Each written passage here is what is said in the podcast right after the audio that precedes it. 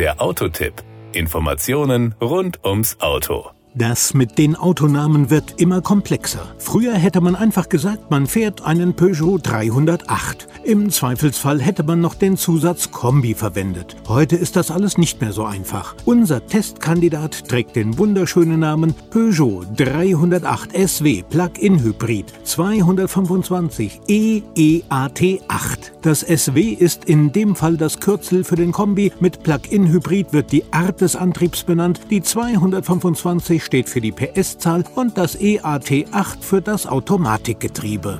Power und Drive den Peugeot 308 gibt es als Benziner, als Diesel, als Plug-in-Hybrid und als reines Elektrofahrzeug. Wir haben uns zum Test den Plug-in-Hybriden als SW herausgesucht und darauf richten wir unseren heutigen Fokus. Genau gesagt auf den 225e. Es gibt auch einen 180e. Unsere Testversion hat eine Systemleistung von 225 PS. Die Beschleunigung von 0 auf 100 km/h wird in dieser Motorvariante in 7,6 Sekunden erledigt. Dem Vorwärtsdrang wird erst bei 235 km/h Einhalt geboten. Wie bei teilelektrifizierten Fahrzeugen üblich, ist die Höchstgeschwindigkeit im reinen Elektrobetrieb auf 135 km/h limitiert. Das kann uns aber egal sein, denn wenn wir schneller fahren wollen, ist das dank des Benzinantriebs schließlich unproblematisch der Fall. Absolut angenehm ist das EAT8 bezeichnete 8-Stufen-Automatikgetriebe. Ich persönlich bin ein absoluter Fan dieser Getriebe, so wird man auch im Stop-and-Go-Verkehr nicht unnötig genervt. Der Kraftstoffverbrauch im kombinierten WLTP-Zyklus liegt bei 1,2 Litern auf 100 Kilometern, der Energieverbrauch bei 15,3 Kilowattstunden auf 100 Kilometern.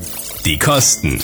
Schaut man sich die Preisliste des Peugeot 308 SW an, dann sieht man eine größere Bandbreite, die bei 29.950 Euro beginnt und bei 47.500 Euro endet. Der erstgenannte Preis bezieht sich auf den Benziner mit 130 PS in der Einstiegsausstattung Active Pack. Der letztgenannte auf unseren Testkandidaten mit 225 PS in der hochwertigen GT-Ausstattung. Die Plug-in-Hybriden gibt es übrigens nur in dieser Ausstattung Ausstattung, doch selbst die genannte Einstiegsversion ist schon ausgesprochen umfangreich ausgestattet.